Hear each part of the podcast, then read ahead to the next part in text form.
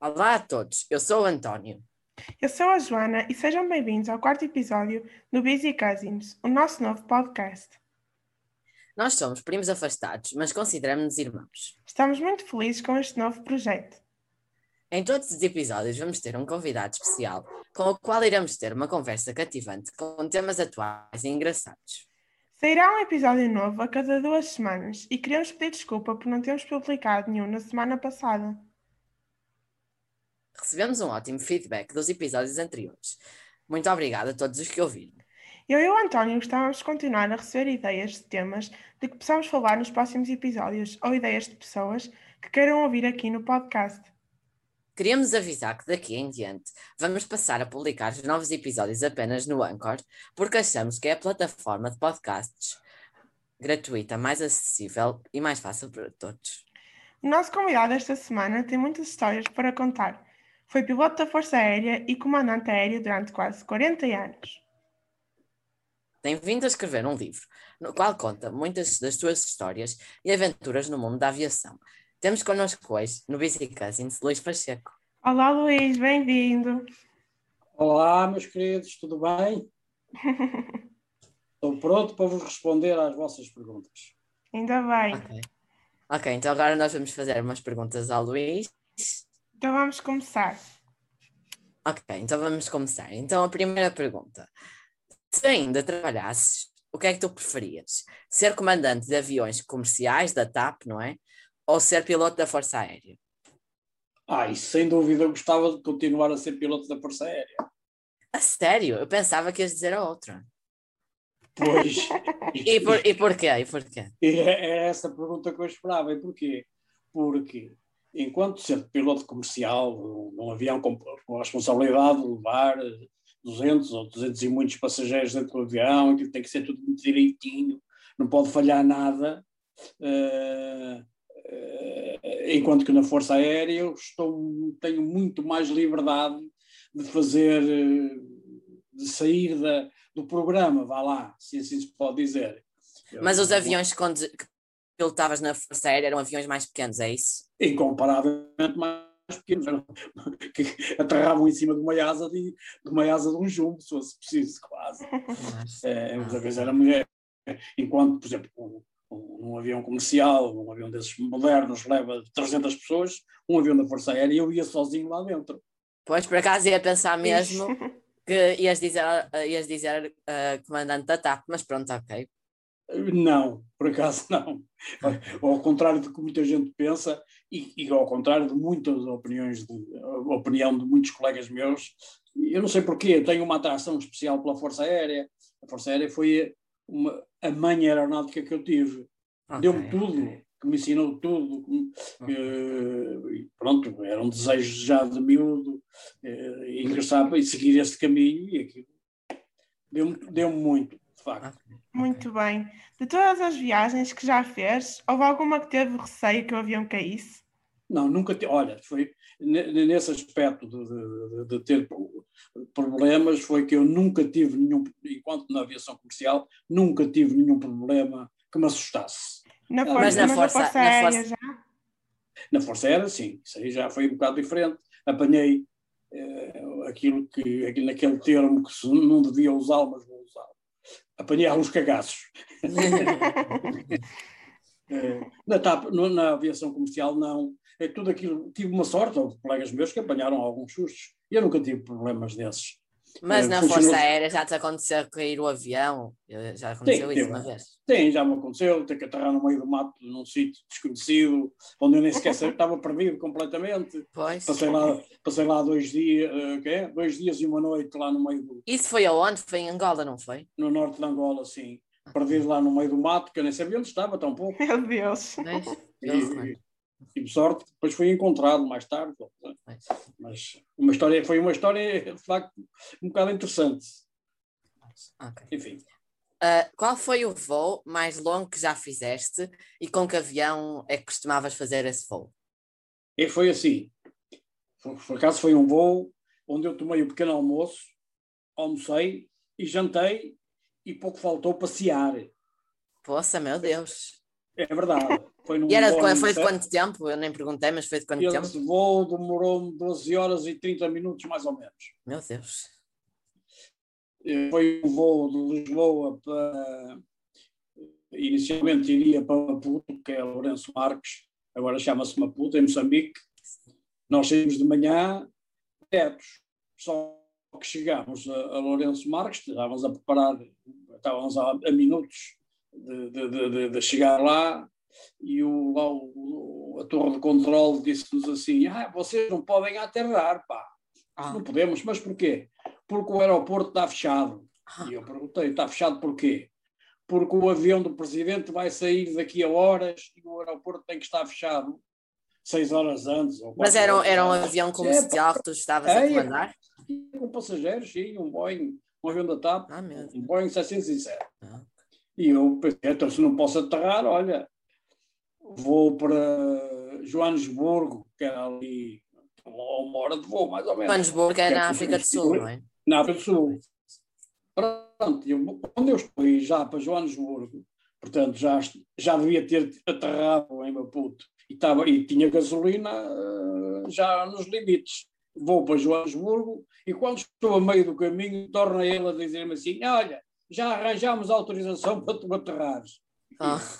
Volta para trás e pronto, e assim foram 12 horas e 30 minutos que eu tenho registados na minha caderneta de voo. Tenho a impressão que foi o máximo que aquele avião conseguiu voar. Aterrei mesmo no fim com, com, com gasolina, a gente, aquilo não é gasolina, é petróleo, mas pronto, para, para, para mais 10 minutos, um quarto de hora de voo. Nem Que isso. sorte, que sorte, então foi uma É sorte. verdade, pequeno almoço, almoço e jantar. Mas tu ias a pilotar e, ta- e também estavas a tomar refeições enquanto comandavas? Então a gente, a gente, a gente não sai do lugar, não sai para ir à casa Claro. banho. Vão, vão A lá gente vai-. A a gente almoça, o janta, toma um pequeno almoço, com uma bandejinha em cima dos joelhos. Claro. Pois, tem que ser. Pronto. E um, de cada, ah, e, e um de cada vez. O copiloto que vai ali ao meu lado, pois, almoça de- antes ou depois de mim. Pois. Não pode ser ao mesmo tempo. pois, claro, não pode ser ao mesmo tempo. de onde é que vem a paixão pelos aviões? Sabes, isso é sempre difícil de explicar. Eh, eh, é um sonho que as, as pessoas têm. Eu, quando era pequenito, ali, vivia aqui na Forja Souza, eh, ali não acontecia nada, a única coisa que acontecia era de vez em quando passarem aviões por cima. E aquilo fascinava-me. Pronto. E daí, depois a seguir, vem fazer, ainda me lembro, de fazer com um lenço da mão, fazer um paraquedas com um boneco pendurado, lá alto da janela, atirava cá para baixo. e. Eh, depois fazia modelos de aviões, eh, sei lá, pronto, daí bem o gosto, comecei a ler revistas e livros e, e- Muito e- bem. Ainda me lembro de ir para a biblioteca do, Porto, ali no Jardim São Lázaro, eh, ler livros sobre aviação eh, na biblioteca, pronto. E daí bem, é tudo um encadeado de, de coisas. Ahm, de todos os aeroportos, eu sei a resposta a esta pergunta, mas, mas resolvi fazer na mesma.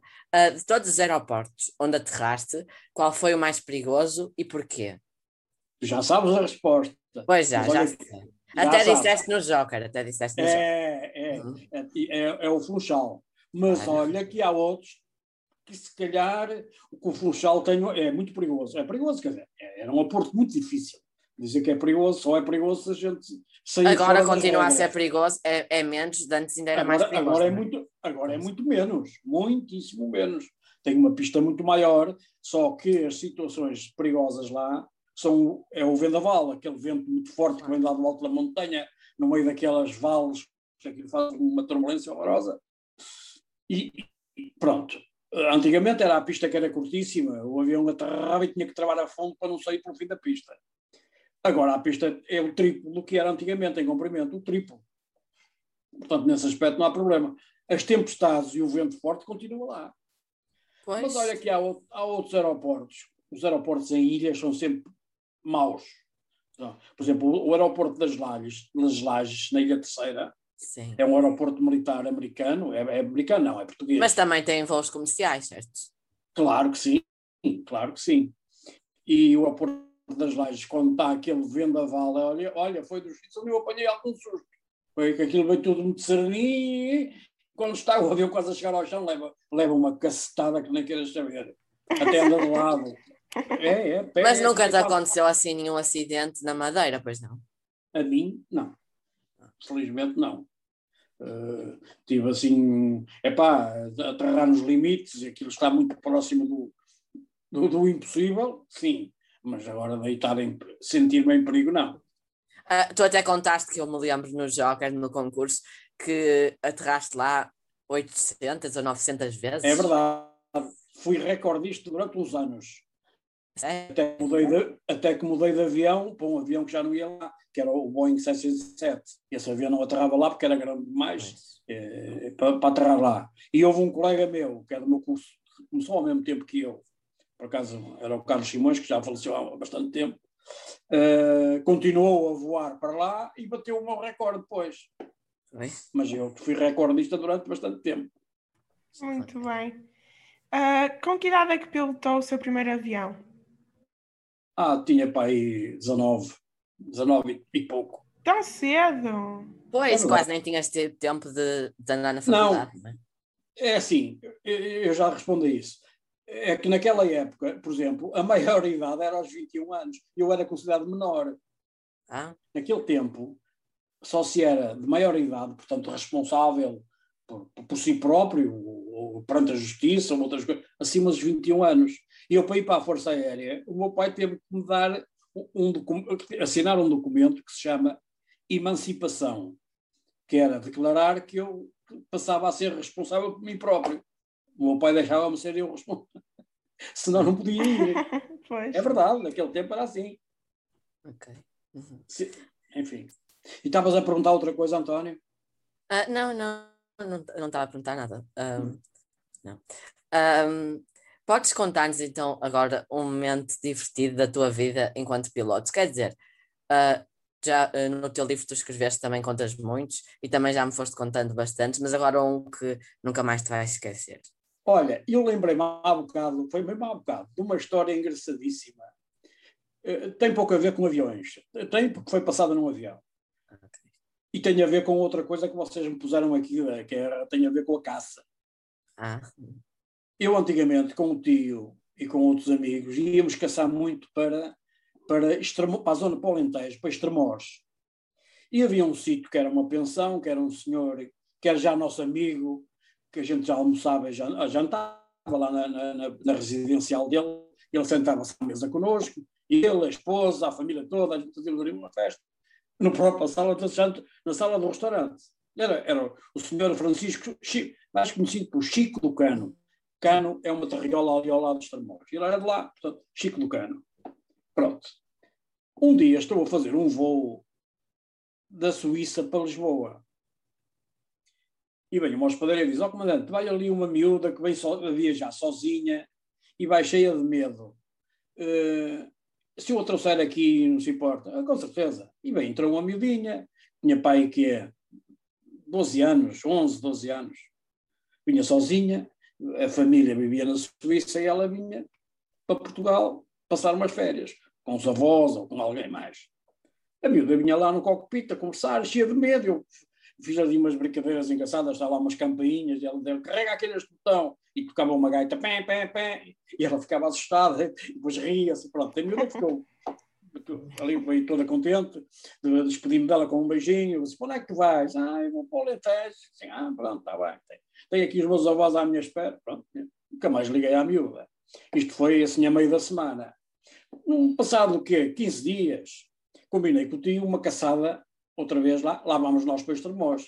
Eu vou num, numa sexta-feira à noite, ou já nem me lembro bem, um dia qualquer à noite, o carro para os Tremós, encontro-me lá com eles, jantávamos na, na, residencial, dormíamos, e no dia seguinte de manhã íamos à caça lá para o Alentejo. Estávamos nós a jantar na pousada, e estava o Chico do Cano à mesa com a mulher, que mais, às tantas chega, chega uma rapariga nova, que era a filha dele, a sobrinha dele, com uma miúdita, que se sentou à mesa, e a gente cumprimentava, sei que mais, pá. E eu olhei para a miúda, mas não, não liguei nada.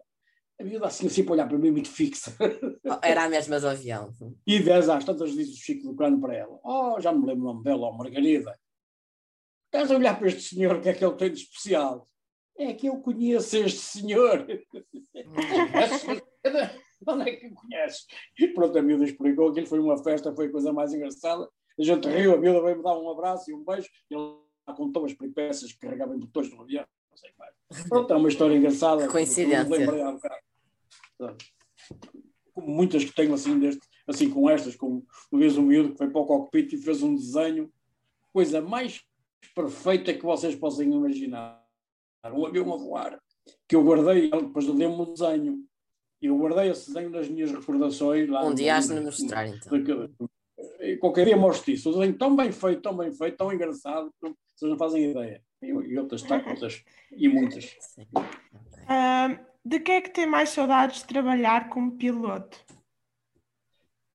Olha, de ir a sítios que nunca imaginei que poderia ir. Que estive em cidades que eu adoro, ainda hoje, duas ou três, fantásticas. Uh, gostei muito de ver o nascer do sol. Muito. Hum, Nascer do sol, visto de avião, assim, não, é um espetáculo. Deve ser Ver. lindíssimo. Também Chegar a. Lisboa, chegar a Lisboa num dia de verão, ao nascer do sol, Lisboa é a cidade mais fantástica ao nascer do sol. As casas brancas, ser iluminadas, com o sol a nascer, aquela o rio é espantoso, é, é inesquecível. Fantástico. Ainda Muito tens fotografias assim desses momentos? Uh, olha, algumas perdidas, não sei onde é que as tenho. Uh, mas tenho poucas que era, que era um momento de chegada a Lisboa em que a gente não está cá. com- Pois, tem que estar concentrado na aterragem. não é? vai estar a pegar em máquinas fotográficas, nem, nem a admirar muita paisagem. Mas se fosse na espanta- descolagem, se fosse na descolagem de Lisboa, já não se via? Não, porque há a hora que os aviões chegam quando vêm de longe, de longo, as viagens de longo curso da América, do Brasil, Até de manhãzinha, não é cedo? chegam a Lisboa de manhã cedo. É. Outra coisa espantosa que eu uma vez assisti foi um- a Aurora Boreal, horas seguidas a ver aquilo, para aí umas três ou quatro horas. Mas isso aonde? Olha, foi uma viagem que eu fiz do Canadá para Lisboa, já foi há muitos anos. E eh, a gente normalmente vem ali, passa por norte dos Açores e vem direito a Lisboa, faz um, um arco.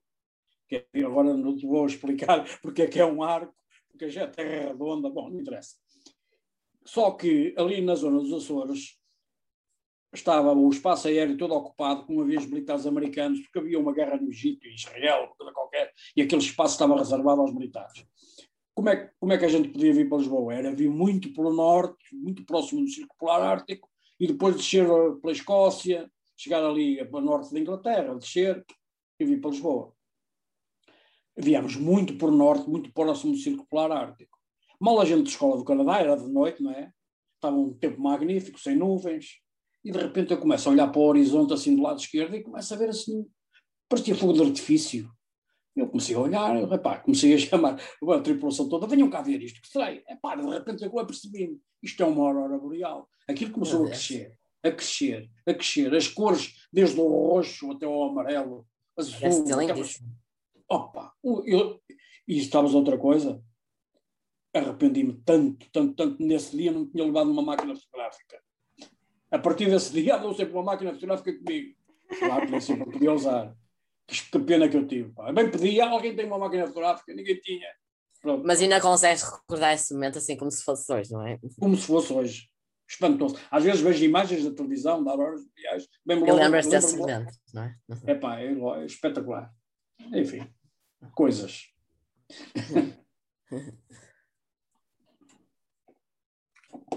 e não me lembro de mais nada assim dessas coisas. Ok, ok. Como é que foi ser piloto da Força Aérea? Eu sei que já falaste um bocadinho, mas É quiseres assim, foi assim. coisa. Foi eh, a liberdade de um pássaro. Sentir diferente de toda a gente e conseguir, sei lá, eh, atingir uma coisa que eu nunca imaginei que pudesse fazer. É para andar no ar, sozinho. uh, fazer como apetecia. Não era bem. Eu não podia, não podia fazer, andar às cambalhotas, nem andar por cima da cidade do Porto, ou de Lisboa, coisa assim.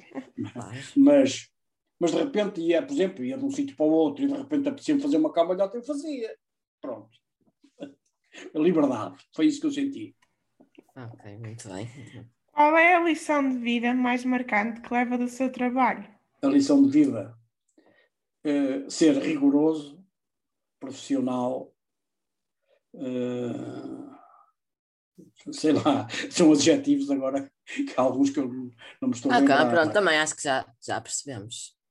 Uh, é, assim, uma, é uma profissão que é preciso ter assim a máxima concentração para que corra tudo bem, não é? E outra coisa muito importante é ser estudioso. Claro. Pois. E, e aqueles são calhamaços que vocês não fazem ideia.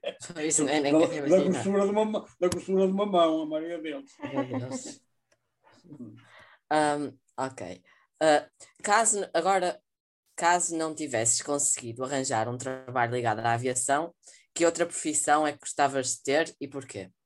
Olha, isso é que eu não sei. Isso é que eu já não sei responder. Eu Nunca pensaste destinado... em outra profissão? Eu estava destinado a outra profissão. Eu estava destinado, andava a estudar no Instituto Superior de Engenharia uh, quando eu decidi ir para a Força Aérea. Já tinha decidido. E foi na altura que o meu pai teve que assinar o papel a, a dar-me emancipação para eu poder ir. Uh, eu ainda tentei, depois saí da Força Aérea, continuei a estudar. Uh, não acabei o curso, mas estive lá perto. Pronto, era esse o meu destino, com certeza acabar ali na Companhia das Águas, na Central de Sousa, na Força Sousa, a substituir o meu pai. Mas acho que isso não ia ser assim o, o ia ser trabalho assim para ti. Ia ser o meu destino. Na altura, eu era capaz de estar entusiasmado, seria entusiasmado com isso. Hoje, viria isso com muito maus olhos. Pois, pois com que, certeza. Ainda bem que não foi esse o destino. Bom, e pronto, era isso. Ok. Uh, para as pessoas que têm fobia, como eu, de andar de avião, há algum conselho que queira dar? Olha, não, te, não sei. É um assunto que eu confesso que, olha, o meu sobrinho Mário Jorge é que é a pessoa que ele deu aulas sobre isso.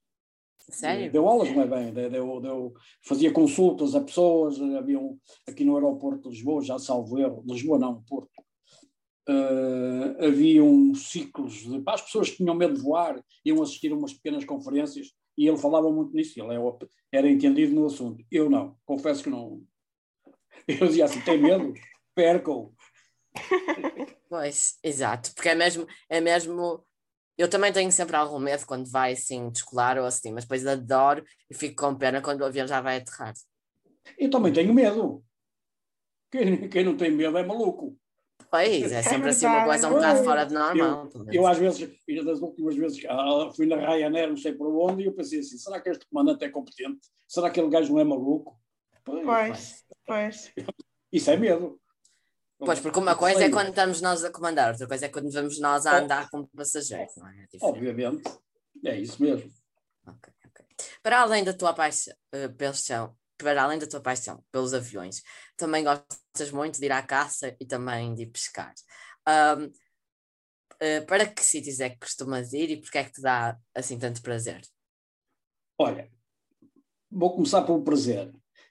Eu não, eu não tenho grande prazer em, em, matar os animais, eu tenho prazer em acertar, em, em ter pontaria. Ah, uh, eu, eu desde miúdo vivia no meio desse ambiente. O meu pai já vivia ali na, na Forçosa e às vezes ao, ao, sábado à tarde o meu pai estava a fumar um cigarro cá fora e eu ouvia as perdizes a cantar lá ao fundo do quintal. E o meu pai dizia assim, ó oh, Luís, vai buscar a espingarda e traz dois cartuchos.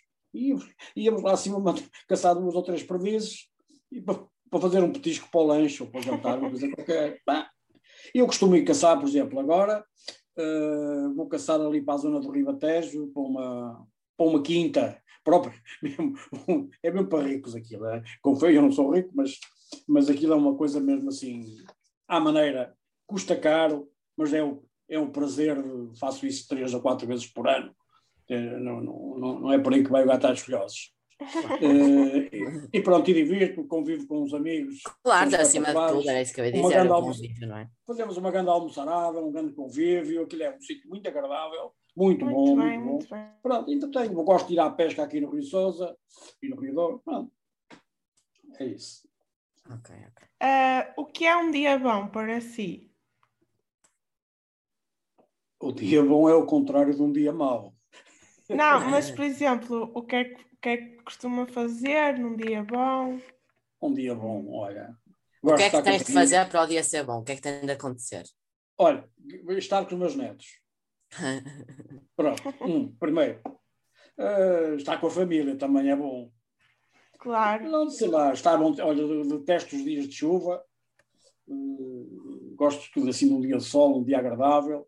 Gosto de estar sentado numa esplanada, a tomar um café, a ler uma revista. Muito Eh, bem. Gosto de estar com os meus amigos também, convívio. É ótimo. Pronto. Pouco mais do que isso. Como é que foi a tua, a tua infância? Foi boa? É assim. Eu vivia. Tu não conheces a Foz de Souza agora. Naquele Pois. tempo. Aquilo não tinha estrada, tinha um caminho. Eh, Já não, havia contado. eletrici- não havia eletricidade.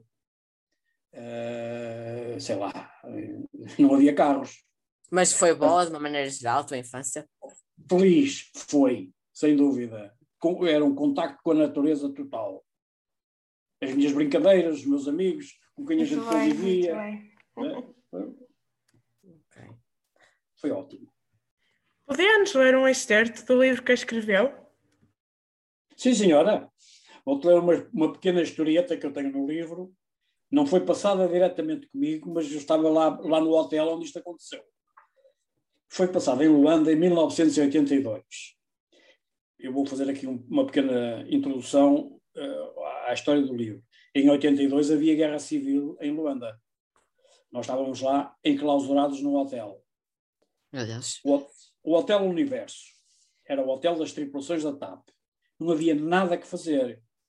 Lá fora estava um, um calor insuportável. E dentro do hotel fresquinho, com ar-condicionado. Lá fora, a insegurança era total por causa da guerra civil. As pessoas tratavam, quando viam um branco, eh, eh, tratavam logo mal. Por não haver muitos sítios para onde ir e por se sentir uma certa hostilidade relativamente à vinda da população, o pessoal ficava-se para o hotel e andava entre o quarto e a recepção.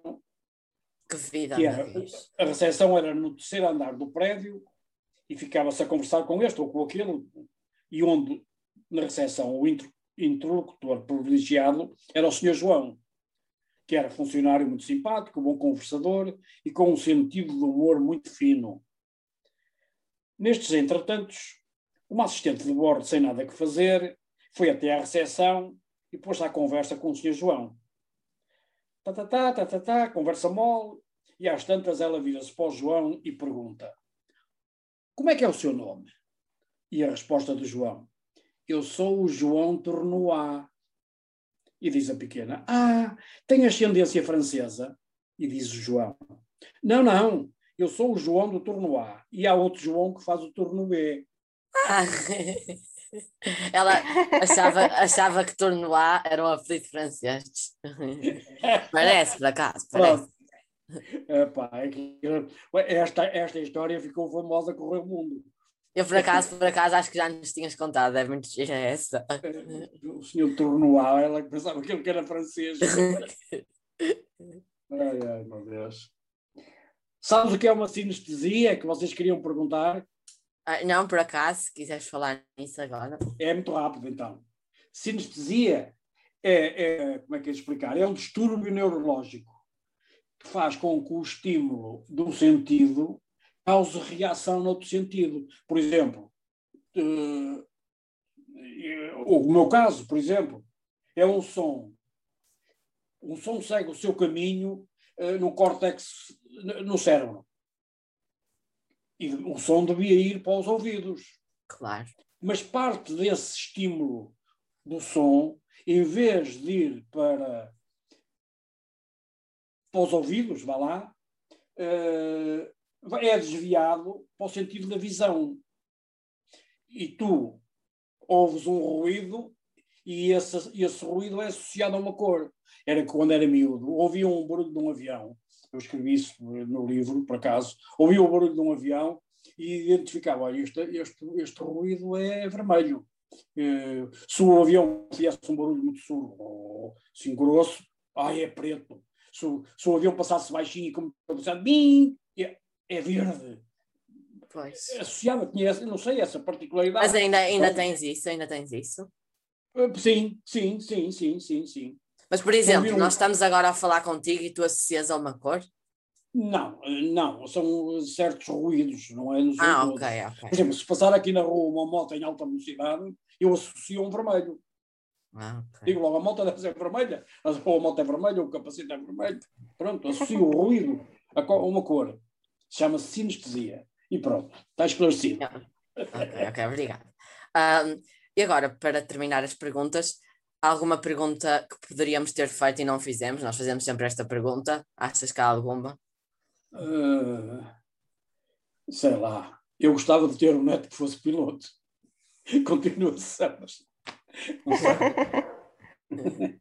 e se calhar isso um dia pode acontecer. Pois. Quem sabe, quem sabe.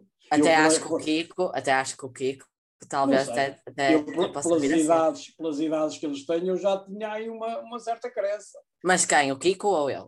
E tu? Com a tua idade eu já pensava em aviões. Não pensava ser piloto, mas já gostava muito de aviões. Ok, ok. E o António também gosta muito de aviões. Pois, sim, claro. sim. Por acaso nunca pensei sim em ser piloto, mas pronto, nunca se sabe, não é? Nunca se sabe, pois exatamente. Sabe, oh, conheço tantos casos desses. Ainda nem sei que área é que vou seguir no décimo ano, ainda não penso muito nessas coisas. Houve colegas meus que, que decidiram ser pilotos com 20 anos. Também ainda tem tempo, ainda tem tempo. Ah, com a idade dele, já tu tinhas pilotado o teu primeiro avião. Sim. É verdade, é verdade. Pronto, há mais alguma coisa que queira partilhar? Gostei muito de falar com vocês. Nós é nós, que estamos. Nós também, um muito, muito obrigado. Muito uh, obrigada. Uh, obrigada a todos então por terem estado aí desse lado. Este foi o episódio desta semana. Encontramos-nos daqui a duas semanas.